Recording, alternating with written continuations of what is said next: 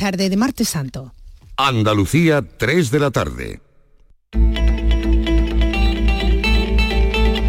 La tarde de Canal Sur Radio con Mariló Maldonado. ¿Qué tal? ¿Cómo están? Les invitamos a un recorrido por Andalucía en el programa de hoy. La primera parada, Torredón Jimeno en Jaén.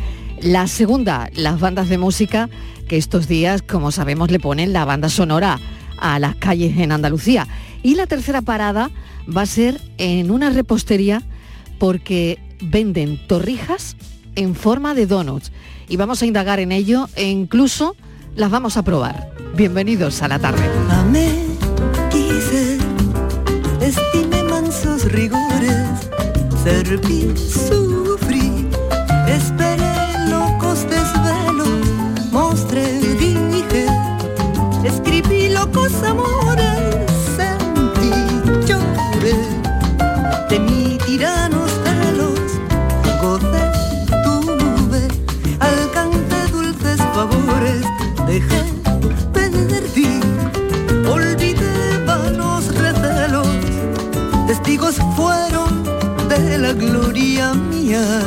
Las campanas se han utilizado para llamar, para avisar al pueblo de cosas, de situaciones concretas, de alertas y alarmas también.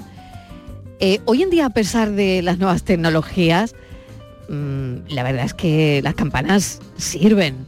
Eh, bueno, nos acercan el, el horario, el horario de misa, y es difícil imaginarse estos días sin un repique de campanas. Vamos a hablar con alguien que sabe muy bien este oficio, es Alberto Damas, el único artesano de campanas que hay en Andalucía. Y en toda España solo hay tres empresas más. Alberto Damas, bienvenido, gracias por acompañarnos. Muy buenas tardes. Bueno, campanas y relojes rosas son casi, casi, bueno, son exclusivos en Andalucía. Pues la verdad es que sí, es una empresa muy muy veterana, por decir eso, porque lleva más de 300 años, ininterrumpidamente, y en Andalucía lleva desde el 1881, establecida en Torredón Jimeno, por lo cual llevamos una, una dilatada experiencia y muchísimo tiempo en el sector, sin haber nunca variado el proceso de fabricación y, y los secretos de la empresa. Alberto. ¿y cuál es la historia? Porque esto se remonta, nos decía, 300 años atrás. Correcto, pues esta empresa viene de un señor, Vicente Rosa Soler, Roses, que era valenciano, viene a Andalucía y se enamora de una tosiriana y se queda establecido aquí y pasa a ser fundición de campanas Rosas. De hecho, la familia Roses en Valencia es una, una familia dedicada al sector de las campanas de toda la vida. Y este señor ya se estableció aquí, don Vicente Rosa Soler, se casó con, una tosiriana, como he dicho anteriormente, y la tradición empezó ahí, de ahí pasó la empresa a don Vicente Rosa, a Manuel Rosa, y después a nosotros, que, todavía sigue existiendo una, persona de la familia que es María Mar Rosa Jiménez. Alberto, ¿cómo se llega a maestro fundidor? Porque, em, bueno, esto yo no sé si es la escala más alta, porque empezó siendo apenas un niño en esto. Correcto, pues empecé cuando tuve edad de trabajar y aquí hicimos, 20, 26 años después, en esta misma empresa y se aprende pues con el tiempo. Yo creo que los oficios antiguos, por decirlo así, se aprenden con el tiempo. Entras desde que eres un nene, te empiezas a fabricar una cosa, empiezas a fabricar otra, otra, otra, hasta que los años te dan la experiencia como para, para poder hacerlo tú solo. ¿Y cuál es el secreto? ¿Cómo se sabe? eh, eh, porque esto es un arte al final, es como decíamos y contábamos, es un trabajo artesanal y tan artesanal que solamente en Andalucía eh, lo hace usted. Sí, pero como te he comentado, es sobre todo la experiencia de los años, es lo que te da la, la sabiduría de, de poder hacer las campanas. Y lógicamente haber tenido buenos maestros fundidores anteriores a ti, que te, te dan los consejos para hacer el proceso completo. Hoy, gracias a Dios, ya tenemos gente joven que sigue estos mismos pasos conmigo y seguramente pues cuando pasen un par de años serán maestros fundidores igual que yo. Claro, y Alberto, ¿qué les acerca a, a las campanas? Mm, De alguna manera, eh, mm, ¿por qué una persona joven se acerca a este conocimiento, ¿no? tan ancestral por otro lado. Bueno, pues en este caso es porque es un sobrino mío y desde que un niño igual que yo lleva aquí con nosotros.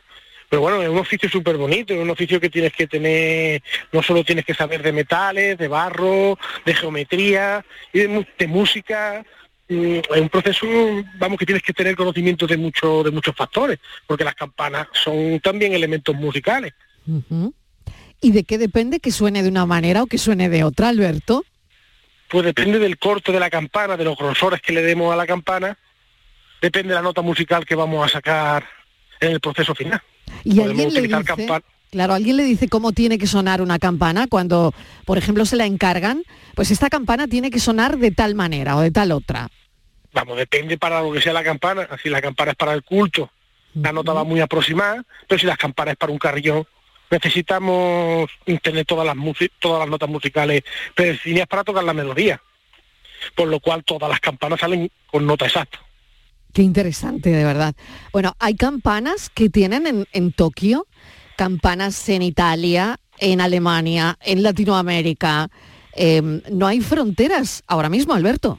Pues se puede imaginar, después de 300 años, la cantidad de campanas que se han podido fabricar en esta empresa, pues en todo el mundo, en todo el mundo, porque son muchísimos años.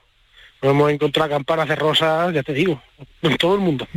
Qué interesante porque bueno, eh, al final es verdad que la gente va a Torre Don Jimeno eh, a buscarlo. Mm, ¿Cómo es ese proceso? ¿Cómo llega una campana hasta Italia, por ejemplo, o hasta Tokio? Bueno, normalmente, mm, en nuestro caso, son misioneros españoles que van a, con un destino al extranjero y ellos confían en nosotros al 100% y lo hacen con nosotros, en nuestras manos. ¿Es sacrificado este trabajo? Es, sacrificado pero muy bonito. ¿Dónde, es sacrificado pero bonito. ¿Dónde está el sacrificio? Porque me imagino que son muchas horas, que una campana también pesa, tendrán, eh, pues no lo sé, artilugios de, de todo tipo para facilitar ese trabajo y no sé si las nuevas tecnologías ayudan algo o esto es 100% artesanal. Hombre, las nuevas tecnologías ayudan bastante pero esto es 100% artesanal, el proceso de la campana. Y luego es muy sacrificado porque de usted cuenta la altura de una torre cuando vamos a montarla, porque no es solo el proceso de la campana, es que fabricamos la campana, instalamos el yugo, instalamos los badajos, instalamos la electrificación completa en la torre.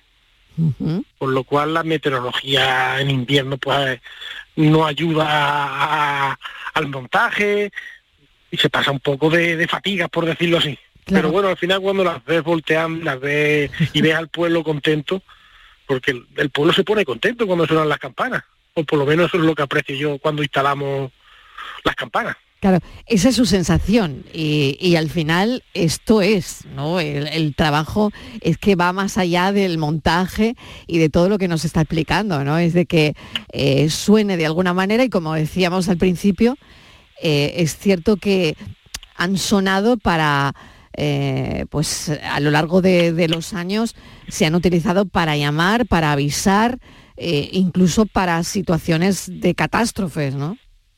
Yo creo que así sigue. Y así sigue en algunos sitios, ¿no? Claro. Sí, porque las, campanas, te hablo por ejemplo aquí en Torre Don Jimeno porque lo tengo cerquita, llaman a la misa diaria, llaman a la misa festiva, llaman al difunto de hombre, llaman al difunto de mujer, llaman al difunto de niño, nos dan las señales horarias, cuarto, tres cuartos, cuatro cuartos, lo cual está muy presente en nuestro día a día. Lo que pasa que sí que es cierto que hay gente joven que no aprecia ni sabe la cultura del toque de la campana, pero el que lo conoce mm, está 24 horas del día contigo. Alberto, ¿qué sensación, qué sensación le provoca y le, produce ¿no? Eh, recorrer el mundo, como sé que ha hecho, y escuchar en, en lugares muy distintos campanas que usted sabe que han salido de sus manos, ¿no? Yo creo que eso es difícil explicar, ¿no?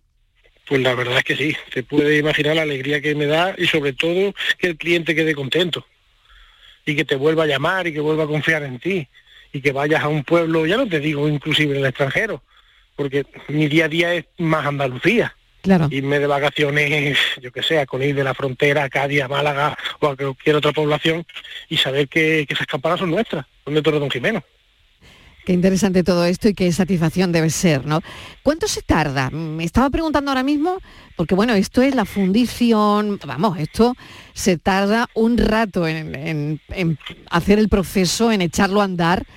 ¿Cuánto se tarda? ¿Cuánto dura el procedimiento o el proceso completo? Aproximadamente, depende también un poco del tiempo que tengamos, pero aproximadamente unos 40 días. Y, en fabricar la campana. En fabricarla. Eh, ya colgada, colgada bastante más, ¿no? Una instalación completa, dos meses, dos meses y medio aproximadamente. Eh, no sé si hay muchas novedades, novedades en la automatización, en, en la programación, porque claro, me imagino que ya eh, todo esto, cuando se van a poner en, marcha o cuando se va a poner en marcha una campana, hay también este procedimiento de automatización, de programación, y en esto por otro lado, claro, eh, hay que ponerse al día, ¿no? Sí, la verdad que ahí sí que ha dado un salto muy importante las campanas, porque con los nuevos programadores, los nuevos volteos y los nuevos de todo, pues se puede imaginar, tenemos un programador que las tocamos las campanas con wifi, las campanas simulan el, volteo tradicional de toda la vida, que es el de la cuerda. O sea, la campana, antiguamente el campanero la empezaba a tirar de la soga y la empezaba a mercer hasta que llegaba el punto en que la volteaba podemos reproducir eso y con la tecnología que, tenemos, o sea, eso sí que ha dado un salto muy, muy grande. Madre mía, eh, estoy pensando también en la sonorización, en la iluminación de los edificios, en la megafonía de los campanarios, ¿no? Eh, en, los pararrayos. En los pararrayos, por otro lado, ¿no? En la relojería de los campanarios. Pues todo eso engloba las campanas. Qué barbaridad. Nada fácil, nada simple pero con el paso del tiempo han ido sumando, sumando y sumando. Eh, y son los únicos, eh, Alberto Damas, el único artesano de este tipo que hay en Andalucía y en toda España, lo hemos contado al principio, solo hay tres empresas más. Así que le agradecemos enormemente que nos haya contado no los secretos, pero sí pues todo eh, lo que tiene que ver con, con las campanas. Muchísimas gracias, un saludo, mucha suerte, Alberto Damas. Muchísimas gracias a vosotros. Un beso. Igualmente, hasta luego.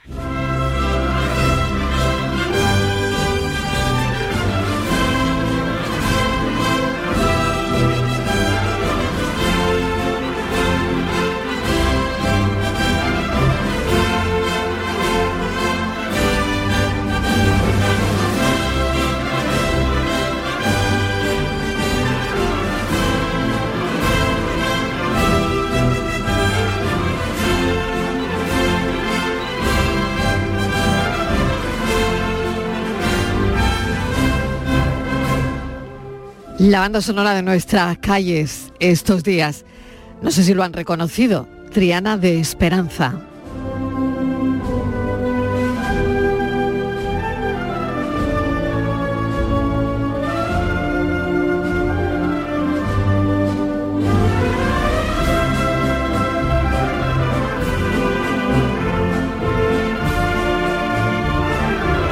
Cada vez que la escucho le noto y siento eh, cosas diferentes. Por eso quería hablar con su compositor, el maestro Gómez Calado. Claudio, bienvenido. Hola, buenas tardes Mariló, ¿qué tal? Gracias por acompañarnos, un placer como siempre. Es un placer, os escucho, soy seguidor vuestro de la tarde con Mariló Maldonado y todo tu gran equipo, que sois maravilloso. Bueno, muchísimas gracias, es un placer, maestro, porque, bueno, Triana de Esperanza, madre mía. Sí. Em, ¿Va unida Triana de Esperanza a, estos momentos de, Semana Santa que, vivimos en nuestras calles? Yo decía que es la banda sonora, pero es esto, ¿no? Es, forma parte ya de, mi vida, ¿no? Forma, eh, pues sí, forma parte de nuestras calles cuando, cuando la música de, uno eh, sale algún año y se estrena y eso pasa a ser ya del pueblo porque mm, se sienten, las personas se sienten identificadas a ver las imágenes, a ver los tronos, a ver los pasos y con esta música eh, ya es que dice, un, dice uno, esta música la hice yo en algún momento de mi vida, concretamente la hice con 17 años y, hace ya muchos años y ya mm, la escucho en esta Semana Santa y van pasando Semana Santa y, cuando voy en la calle y la tocan, eh, yo paso desapercibido y la gente va diciendo el nombre de la marcha, me gusta ese anonimato, ¿no? Porque eh, pasa, pasa a formar parte de, de la banda sonora de las personas, del pueblo. Qué bonito es eso porque ya no es tuya, ya es nuestra. Exacto, exacto.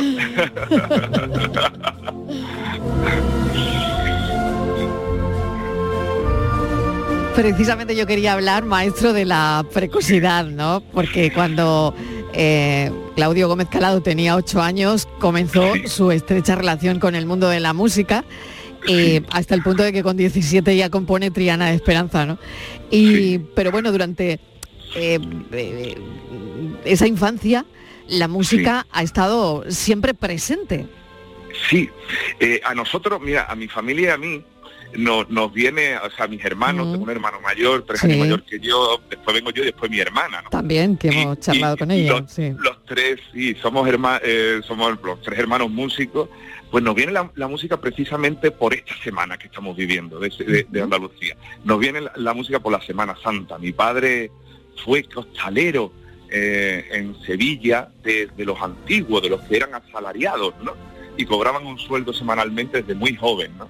Entonces nosotros siempre hemos recordado la Semana Santa o la, eh, Semana Santa eh, eh, por las calles y nos fijamos en las bandas de música.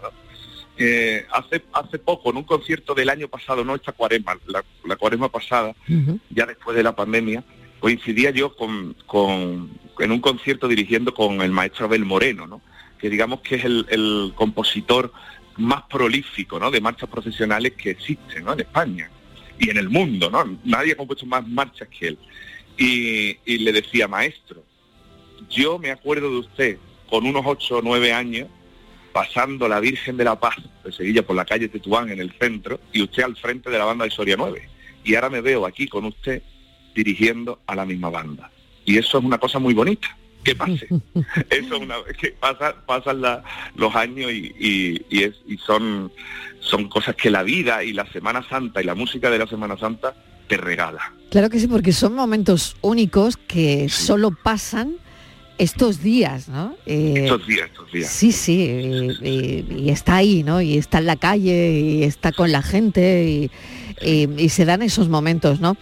Bueno, yo tengo que recordar que el maestro Gómez Calado es director de orquesta, apartado en el que ha dirigido, madre mía, Uf, la Sinfónica del Conservatorio Municipal de Valencia, la Sinfónica de Sagunto, la Filarmónica Nacional de, Malda, de Moldavia, ¿no? Moldavia, mm, sí. Bueno, yo me dejo muchas, pero todos estos países, todo, todos estos recorridos, ¿no? Sí. Mm, que mm, te han tenido que enseñar tanto, Claudio.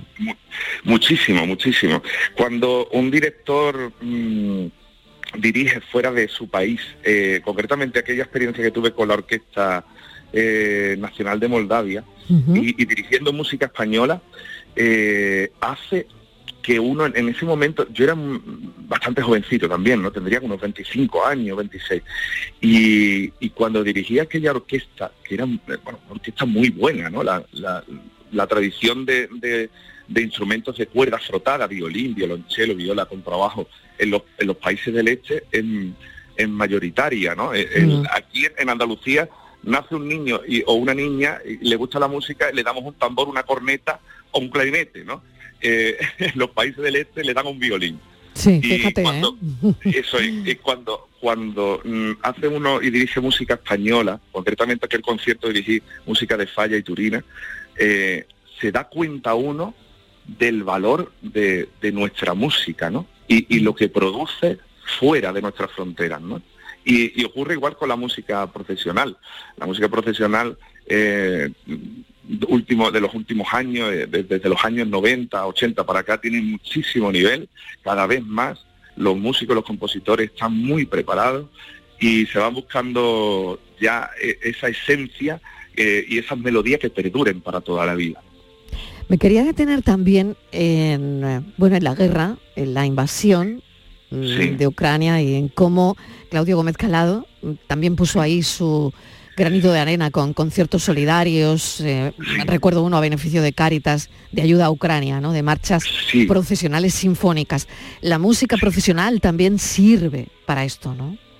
Sí, sí, sirve, sirve de ayuda eh, totalmente, ¿no? Eso el año pasado eh, con la Orquesta Filarmonía de Sevilla hicimos un, concierto a beneficio de, todos los necesitados de, esta guerra que aún perdura trágicamente. Mm. Y, sirvió eso, la música profesional eh, llevada a adaptaciones sinfónicas, con orquesta sinfónica, eh, llevado a, este formato y hicimos un concierto que, bueno, sirvió de eso, todo lo recaudado se destinó a, los fondos y las ayudas humanitarias a Ucrania. Otra música. Otra música. Otra que quería ponerte.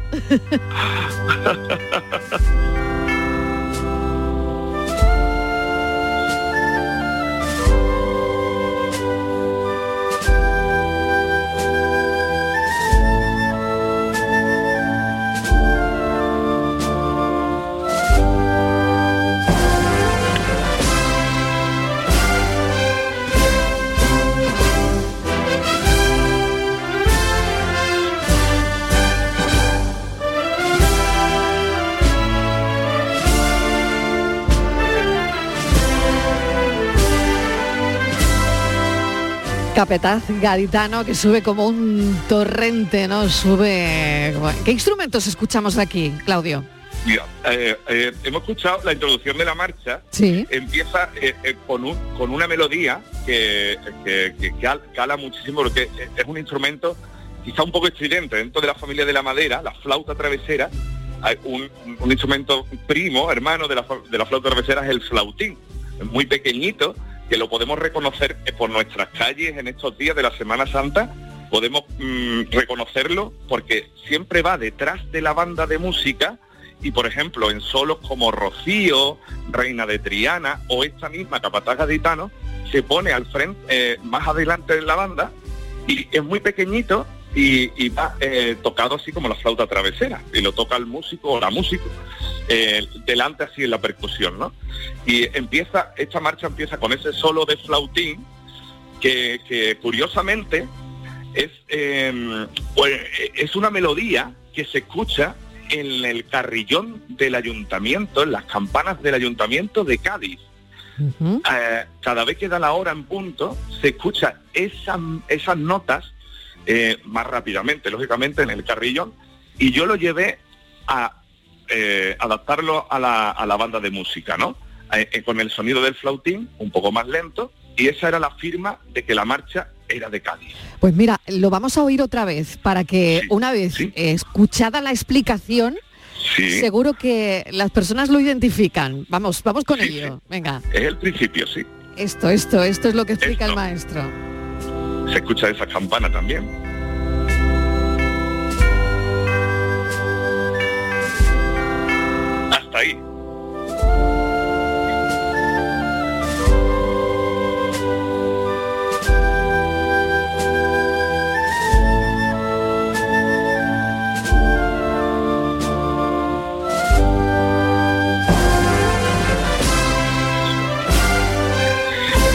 Una historia muy bonita de, esta música. Pues vamos con ella. Eh, eh, hay una historia muy bonita porque, eh, mm, fíjate Mariló, que esta música la hice inmediatamente después que Triana de Esperanza.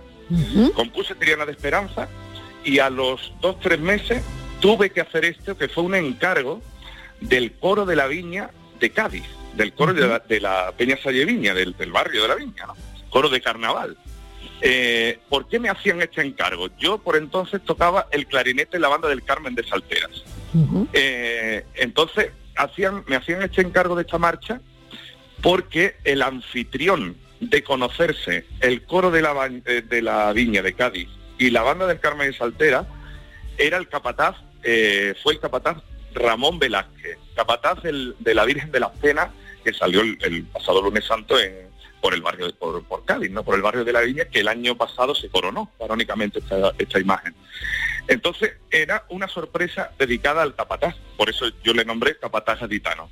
Entonces el hándicap mayor que puede tener un compositor a, a la hora de hacer música es que le pongan trabas. ¿Y cuál es la traba? Me dijeron el coro, a la música que tú compongas se le va a añadir una letra. Digo, madre mía, si, al- siempre su- suele ser al revés. Primero la letra y después la música, ¿no?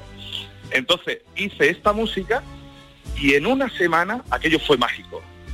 El comparsista, el genial, medalla de Andalucía, Antonio Martín, le di la marcha en un antiguo disquete, que eso ya no se lleva, que, no, Claro. que no lo tenemos. Le di la marcha en un disquete, ni una en una semana ni me llamó, le adaptó una letra. Qué curioso. Fíjate, ¿no? Oye, ¿y se componen marchas como las de antes? Es decir, ahora la composición ha cambiado, cambia en algo, porque es verdad que la Semana Santa, no sé, creo que en parte se vive como antes, es una tradición, bueno, Sí. hay- pero no sé si pasa con las marchas, ¿no? Mm, Sí, Es verdad que esta Semana Santa es especial porque ya sí. llevábamos tres mm, de aquella manera, que no quiero ni exacto. pensarlo, ¿no? Sí, sí, pero pero eh, no sé si en las marchas hay corrientes, hay no modas, pero sí corrientes. Sí, eh, eh, el- el- hoy día la, la composición de las marchas hay, hay una evolución, ¿no? Existe una evolución, ¿no? Eh, sí que ah, si nos remontamos al principio del siglo XX, marchas para bandas de música no existían, no existían. Entonces, ¿qué hacían? Los compositores o los, directores de las bandas, los propios directores de las bandas militares, ¿no? ¿Qué hacían? Adaptaban música clásica, como la marcha fúnebre de Chopin, marchas de Beethoven, la marcha fúnebre en la ópera de, de Enrico Petrella, Jone, también este tipo de marchas fúnebres antiguas, que es repertorio clásico de la música clásica, la adaptaban para la calle, ¿no? Entonces ya empezó a resurgir compositores para la música profesional y compositores militares, ¿no? Que tenían al uso, eran directores de las bandas militares como Manuel López Farfán. Pedro Gámez La Serna, Pedro Morales, y con la plantilla que tenían de banda de música, eh, componían marchas nuevas, ¿no? Ese fue el boom de las marchas. Claro, de principio del siglo XX, mediados, finales, y ya estamos metidos en el siglo XXI, o, eh, claro, ha habido una evolución en las bandas de música. ¿Qué, qué ocurre? Cada vez más en componentes, instrumentos nuevos, familias nuevas de esos instrumentos, y una cosa muy importante, cada vez los músicos de nuestra tierra, de nuestra Andalucía, están mejor formados por los conservatorios que tenemos. Claro, es que todo eso es tan importante. eh, Eso es una evolución. es una evolución, sin sí, sí, duda, sí. porque quizás antes eh, mm, pues estaba la gente que amaba la música eh, Sí. y que la forma de canalizarlo era estar en la banda de música de su pueblo. Exacto. Eso todo es. esto, pero claro, todo esto va a mayores, ¿no? Exacto. Mm, Claro, eh, eh, has dicho una cosa muy buena, Mariló, que el, la, la forma, a mí me pasó eso que has dicho. Yo de joven ya empecé a tocar con 11 añitos en la banda de la Oliva de Saltera, que hoy dirige mi hermana, curiosamente, sí, ¿no? sí. Em- empecé, empecé a dirigir, eh, o sea, empecé a tocar el clarinete con 11 años, yo ya estudiaba piano. Y, y con 11 añitos eh, empecé a tocar el clarinete, estaba en la banda de la Oliva Saltera, tocaba marchas, y claro, yo quería, te- quería hacer alguna música para que sonara en la banda. Y digo, Ujú. ¿qué puedo hacer? Pues voy a hacer una marcha, ¿no? Entonces es la- el primer instrumento en sí, es el, el instrumento de la banda de música donde podré recrear una composición de uno. O hace un- una marcha o un paso doble, que es la música más popular. Entonces, muchas, muchos compositores de hoy en día hemos tenido esa ventana abierta en, el- en la infancia y en la adolescencia, de pertenecer a una banda y poder componer y poder ver recreado tu composición rápidamente Mm. en la banda. Vamos a escuchar lo siguiente. Oh,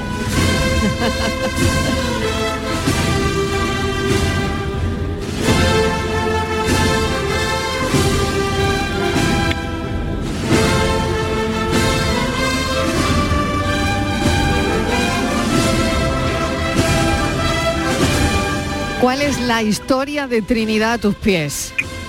Bueno, otra otra historia, hay otra historia. Siempre de, de cada composición hay una historia. Seguro. y Pues, sobre todo eh, yo quiero, quiero entender Eh, ¿Qué quieres transmitir con esta marcha? Sí, pues a ver, mira, hay- aquí hay una emoción muy grande, ¿no? Y, y me acuerdo de aquella, de, que- de aquellas palabras. A ver, eh, eh, esta es mi segunda marcha para Málaga. Trinidad tu- a tus pies, mi segunda marcha para Málaga. La primera fue Mi consuelo, son tus lágrimas, eh, que está dedicada a la Virgen de Consolación y Lágrimas y el Cristo de la Sangre. Y eh, esa fue mi primera marcha para Málaga, Mi consuelo son tus lágrimas. Después, pasado Triana de Esperanza, Capataz Gaditano, ¿no? En el estreno de Mi consuelo son tus lágrimas, en el Conservatorio María Cristina, el antiguo Conservatorio María Cristina, allí cerca de la calle Carretería, en Málaga, eh, la estrenó la banda de La Paz, Mi consuelo son, eh, son tus lágrimas. En el estreno, al, al terminar el estreno, se me vienen dos personas eh, a la puerta de la sala María Cristina y me dicen, ¿tú eres Claudio Gómez? Digo, sí. Dice, no nos podemos creer que estemos hablando contigo. Digo, pero por favor, si yo, ¿cómo me puedes decir eso? Dice, que me abruman, ¿no? Pues estos dos chavales eran eh, miembros, yo creo que siguen siendo, de la mesa de la Virgen de la Trinidad del Cautivo, de la Hermandad del Cautivo de Málaga. Eran miembros de la mesa, los, hombres que van debajo justo de la Virgen. Eh, habían creado una asociación y querían ah, hacerle, eh, dedicarle varias marchas con años consecutivos, con otros compositores también, a la Virgen de la Trinidad. Y entonces esa marcha lleva el nombre de ellos, Trinidad a tus pies.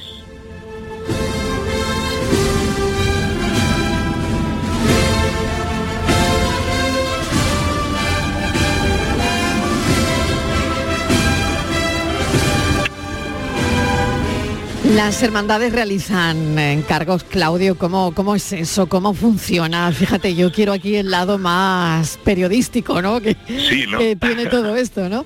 Porque eh, yo no sé cómo funciona, ¿te piden algún encargo? Eh, ¿Se estrena en la Semana Santa? ¿Esto pasaba antes más, ahora menos? No lo sé. Eh, sí, hay como eh, más o menos un protocolo establecido, ¿no? Sí, bien, bien. Eh, el, el- el- el hecho de encargar música, eh, pues no deja de ser una, una pequeña obra de arte que dura un- entre unos cuatro minutos y unos cinco minutos. Claro. Entonces, las hermandades que deciden encargarle a un compositor una marcha, bueno, pues que ese compositor es que ya tiene un cierto bagaje, ¿no? De una serie de marchas y digamos que es popular, ¿no? Según qué compositor.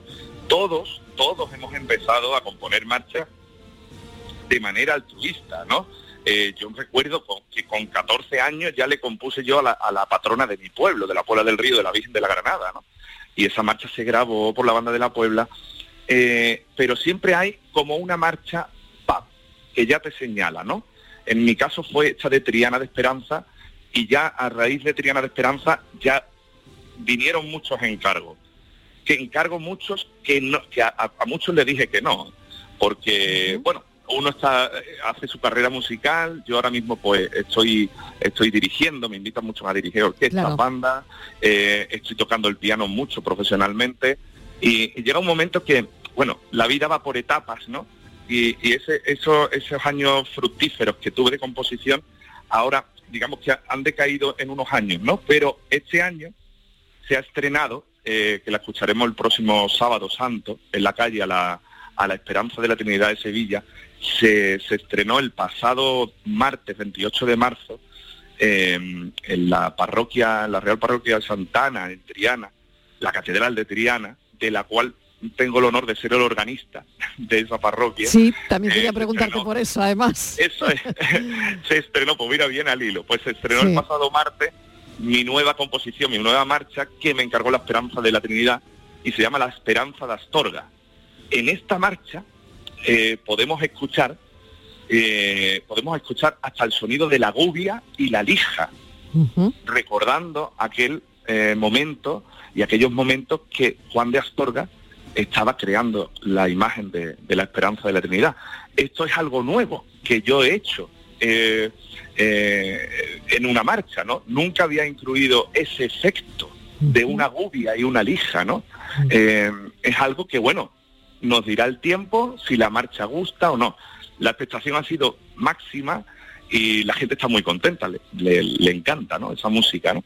Así que, bueno, ahí está y la escucharemos el próximo sábado santo en, la calle. Bueno, como organista, ya para terminar, porque no, veo no veo el momento, porque porque bueno, esta conversación, eh, bueno, eh, si no la tenemos ahora, ¿cuándo la vamos a tener? ¿Cuándo la vamos a tener? Sí. Exactamente. Eh, el hecho de tocar el órgano en, en una iglesia, en una catedral, ¿esto sigue, se está perdiendo?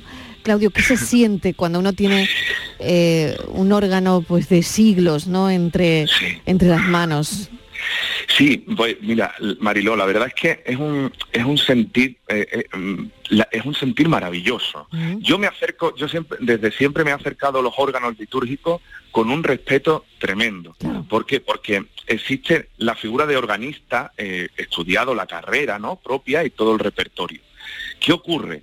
Hay muchos órganos que están en desuso, eh, desgraciadamente. ¿Por qué? Porque no hay organistas que lo puedan tocar. Entonces, el órgano es un instrumento de viento, con teclas, pero con viento. Eh, se acciona con viento. Entonces, el hecho de no tocar los órganos, se mueren en los instrumentos. Entonces, yo me acerqué con mucho respeto y, hay muchos pianistas que tocamos órganos, ¿no? Yo tengo la gran suerte de, tocar este, este instrumento ¿Qué se siente? Pues mira, mm, te, voy a, te voy a dar ese mensaje. Es como tener una pequeña orquesta en tus manos. Mm. Y eso es algo precioso. Como la música que hace Gómez Calado, maestro. Gracias, un beso enorme. Eh, gracias por este ratito de radio, por pasarte por la tarde de Canal Sur Radio en estos días tan especiales. Eh, por un lado, tan de recogimiento también. Un beso enorme. Un beso, Mariló, gracias Feliz a vosotros. Semana Santa. Feliz Semana Santa.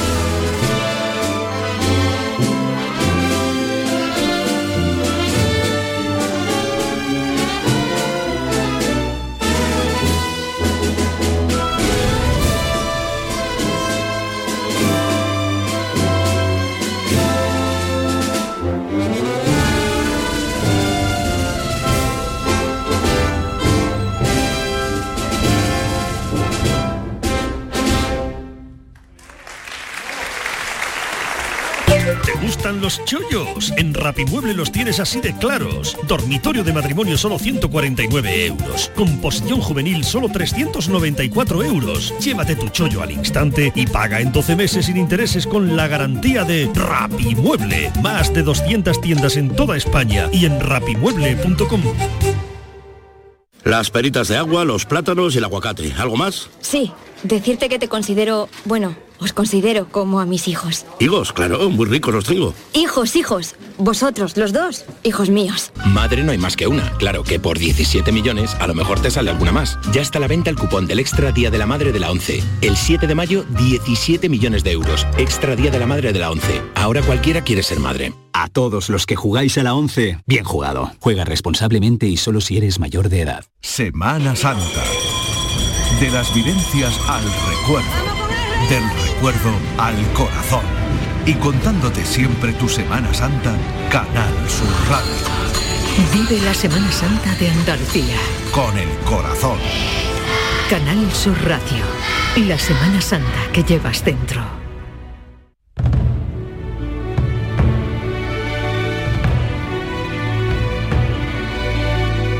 La tarde de Canal Sur Radio con Mariló Maldonado. Les llevo hasta un obrador de Mairena del Aljarafe en Sevilla, donde nos van a preparar torrijas de frutos rojos, pero en forma de donut. Javier González Borrego, bienvenido. Hola, bien, muchas gracias. ¿Qué tal? Bueno, panadería artesanal eh, Sí. que está en el polígono industrial Pisa, la esencia. Y me llama mucho la atención la, la historia de Javier, ingeniero de profesión, pero de familia panadera, que no sé si deja de lado la carrera o si la ingeniería también se pone en práctica en, en la panadería. Bueno, a nivel organizativo, a nivel también químico también, porque Claro. al final, al final esto es una química, una alquimia, esto de la fermentación y demás, y bueno, y al final te sirve, te sirve. Y Claro sí. vamos, lo dejé todo por, el- por, por la fermentación. O sea que lo ha dejado todo por las masas fermentadas. Sí, por las masas fermentadas. Esa Pues es la magia por la magia. Claro, la magia por la magia. ¿Cómo se hace? Eh, En fin, ¿cómo, cómo se toma esa decisión? Bueno, pues por, por pasión, no hay otra cosa, porque es lo que nos, es lo que nos mueve. Porque al final si el, el emprender algo o apasionarte por algo es lo que te es lo que te hace seguir para adelante y poder seguir, bueno, la- lo que es la ilusión de, de este oficio y me ha, me ha hecho, me hizo, en aquella época me hizo cambiar todo, dejarlo todo, dejar la, la ingeniería que, que bueno, hubiese sido un ingeniero frustrado quizás, quizás, y entonces decidí, decidí dejar la ingeniería por, por las masas fermentadas y bueno, Pues me parece muy bien. Javier, y nada, sí, sí. claro que sí, sí, sí, es más feliz, mm, Sí. uno tiene que buscar eso, ¿no?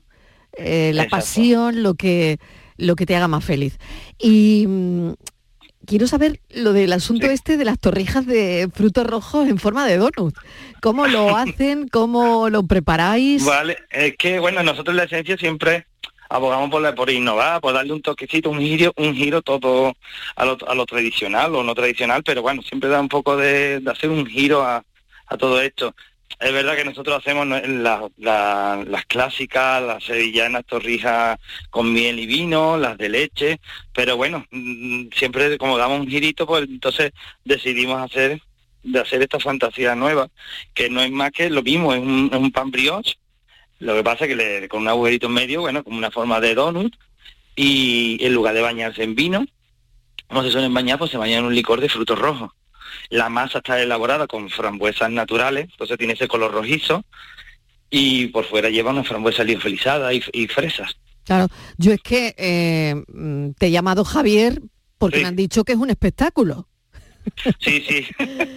La verdad que sí, porque al principio, cuando salió el producto, bueno, con, ¿sabes? Así de, de frutos rojos, eh, una torrija, eso que eso que eso no es una torrija, pero claro, cuando ya lo, han probado, porque lo dimos a probar entre nuestra clientela, pues la demanda es, es- es asombrosa. Claro, me, ha Espantosa. dicho que, me han Sí. dicho que es un escándalo total. Eh, sí, y es verdad que todos tenemos la referencia del sabor de las torrijas que nos hacían nuestras madres, nuestras abuelas, y es verdad que es muy difícil ganarse a la gente con, con una torrija, sobre todo cuando tratáis de innovar. Sí, bueno, claro, está el, el sector purista de la, de la torrija, como el flamenco. como en el, flame- como en el flamenco. Totalmente de acuerdo. cuando, cuando el flamenco hay alguien que innova, pues entonces como que van un poquito, pero vamos, que al final mm, de la innovación simplemente cambiamos a lo que digo que es un licor de aquí de la zona eh, infusionado en frutos rojos y vamos, lo único que se cambia es el licor, cambiar el pan brión, nuestro pan brión fermenta 24 horas y con ese toque de en lugar de cítricos, pues de- bueno, pues la, el acidez de la de las fresas de aquí también de la de la zona de Huelva. Luego me llama mucho la atención, dejando un poquito la torrija de lado, eh, otras cosas que hacéis, que tenéis una carta con 20 especialidades de, de panes. Está el multicereal, la hogaza, De- bueno, el cuare- pan de pueblo. cuarenta y tantas, cuarenta Cuarenta y tantas, tantas ya. tantas referencias, cuarenta y tantas referencias. Bueno, o sea, de panes. de- pero hay tantos, hay tantos, Javier. Sí, sí, sí, sí, Lo vamos a cada, cada día, cada día, la- dentro de la carta cada día va cambiando diferentes tipos de panes. Es decir, las cuarenta y tantos van rotando durante la semana, durante los, durante la semana que tenemos las tiendas abiertas. Entonces van cambiando de espinaca, de, de naranja, de cúrcuma, etcétera, ¿sabes? Sí, bueno, o sea, que, mm, ¿qué pan deberíamos elegir? No lo sé, porque ya cuando eh, se le pone al cliente una carta con tanta diferencia, con 40, claro, yo me entran dudas, ¿cuál elijo? Ah, bueno, siempre se le recomienda, dependiendo un poco de los gustos del cliente, siempre se, siempre se le asesora, se le va recomendando, dependiendo de si quiere frutos secos, con sabor a, cítricos, que si quiere un pan entre comillas, normal, tenemos diferentes tipos de, cereales para personas que tengan intolerancia, o sea, que hay muchísimas, muchísimos, trabajamos con muchísimos cereales, es decir, muchísimos tipos de productos, de ingredientes para maridar dicho, pro- dichos panes. Fíjate, Javier, el origen de la torrija, ¿no? que ya lo Sí. hemos hablado en alguna ocasión, volviendo a la torrija, eh, en el programa, el, el aprovechamiento al final de este dulce era el pan, ¿no? Y, y no ha dejado de existir nunca, ¿no? Porque esto dicen que se consume desde el Imperio Romano, precisamente por eso, ¿no? Por el aprovechamiento del pan, pero Exacto. que aquí seguimos comiendo torrijas. Eh, eh, exacto, empezaba de los romanos, las gachas que tomaban gachas, gachas con harina de espelta y bueno, y el origen de la torrija evidentemente, bueno, al final como es un pan que se queda eh, atrasado, ¿no? De varios días, pues el aprovechamiento de ese pan como mucha, como mucho empleo del pan en, en la cocina, que se usaba, que se usaban pan que se quedaba un poco atrasado en días, pues había que em, reutilizarlo. Y ahí tenemos la maravillosa torrija en cuaresma. ¿Y todo esto eh, es hasta final de temporada de la Semana Santa o lo tienen durante todo el año? Porque es verdad Durante que sí. vemos que en algunos sitios esas torrijas tradicionales, bueno, las tradicionales y las que son en forma Sí. de donut, a veces están durante todo el año. Exacto, exacto. Eh, lo que pasa es que sí es verdad que nosotros tenemos, lo que sí es verdad que somos muy estacionarios, es decir, nosotros sí lo empezamos en marzo, todo el mes de marzo, un poquito antes del mes de marzo, y lo tendremos hasta después de lo que es la se- Semana Santa. O sea, que ahí sí es verdad que dentro de la innovación, bueno, somos un poquito más clásicos en, en estacionar los productos. Pues al mando de esas torrijas, porque hay que Sí. estar al mando, hay que estar al mando, está Javier, Javier González, el creador de este obrador, que como él ha explicado, deja su carrera como ingeniero para, Sí. para recuperar la tradición repostera de, de su familia. Y tanto que la ha recuperado, Javier. Sí, sí, bueno, ti- están, están muy orgullosos la familia, de verdad. Claro que sí, porque no es fácil que se consagre una panadería, ¿verdad? Claro, claro, por eso. No, no es, no es fácil, pero bueno, también, bueno, la tendencia, la tendencia de, la tendencia ahora mismo de, del comer, del, del- la comida real, ¿no? El movimiento de comida real, de saludable y demás. Sí, sí. La verdad que ha ayudado también mucho a, a estas panaderías artesanas a también a tener ese empujoncito. Claro, el, el real food que lo llaman ahora, el ¿no? real food, exacto. Eh, exactamente, la comida real. Ha dicho bien, ha dicho bien porque si no... eh, Ah, porque no quería sí. decirlo en inglés, pero bueno, claro que sí. sí. No, no, no, es que es verdad, es verdad. Lo, lo decimos también en español porque si no... Bueno, ¿con, con qué equipo cuentas, Javier, para este tipo de, mm, de elaboración? de por- por- Porque no lo sé si esto... mm, Bueno, al final uno necesita un equipo que crea también en lo que hace, ¿no? Exacto, exacto. Sí, bueno, tengo un gran equipo detrás, tanto de pasteleros como panaderos, que, que donde nos surge la idea, surgimos, sacamos las ideas y ellos las proyectan. Nosotros, sabes que no es, Javier está al frente, pero Sí. sin ese sin ese equipo humano la esencia es imposible. Bueno, Javier, pues nada, solo falta la recomendación de esta torrija de frutos rojos, como ha dicho, bañada en frutos rojos, En un licor, en un licor, en un licor de frutos rojos. bañada en Sí. licor de frutos rojos. Y Sí, que está caladito, que eso cuando, Caladito, cuando caladito. tú la, cuando tú la partes con su frambuesa el lío feliz, cuando tú la partes el crujiente por fuera y por dentro jugosa. y, y bueno, y en forma de dono. Ah, sí, exacto. Que aunque El la gente se crea que puede ser como un donut mm, de estas No. compañías que No. hay, no tiene nada que ver. Nada que ver. No tiene nada que ver, no tiene nada que ver, porque no es nada de esos donuts glaseados ni nada, sino simplemente es un, es un brioche fermentado con 24 horas de, con su masa madre. Lo que pasa es que lo hacemos en el donut por, porque es mucho Por la más cómodo. gracia, claro. Por la gracia y mucho más com- por comodidad de también en boca. De comértela, claro. Sí. Claro, es que esa es otra, esa es otra historia.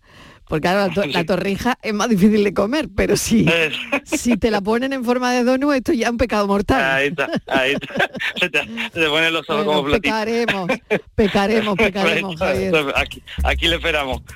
Javier. González, muchísimas gracias, Gra- un placer. gracias. Y bueno, gracias por la historia y por la innovación, de alguna manera. Nada, un beso, usted. cuídese mucho. Un beso. Gracias. Gracias.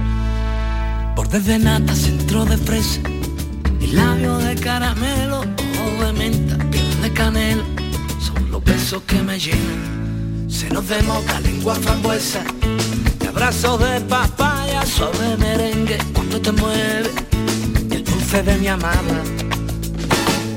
Y yo quisiera comerme la guinda que hay en tu cuerpo y saborear el azúcar que llevas dentro y hasta sacarte la última gota de chocolate. Bordes de nata, centro de fresa, labio de caramelo, ojo de menta, piel de canela, son los besos que me llenan, llenos de moca, lengua frambuesa, y abrazos de papaya, suave merengue, cuando te mueve, dulce de mi amada.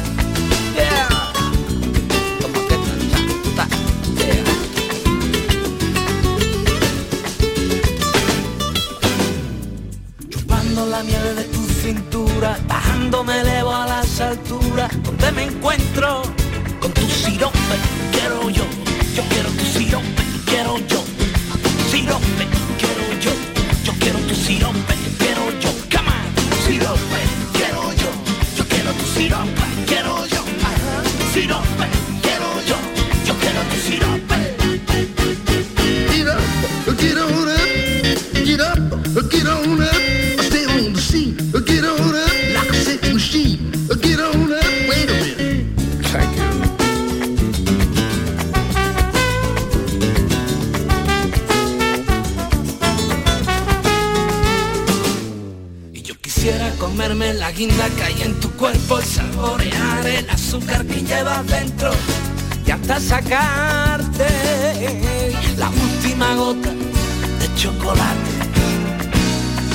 de nata, centro de fresa, labios de caramelo, ojo de menta, piel de canela, son besos que me llenan, senos de moca, lengua frambuesa, y abrazo de papaya sobre merengue cuando te mueve el dulce de mi amada. Chupando la miel de tu cintura bajándome elevo a las alturas donde me encuentro con tu sirope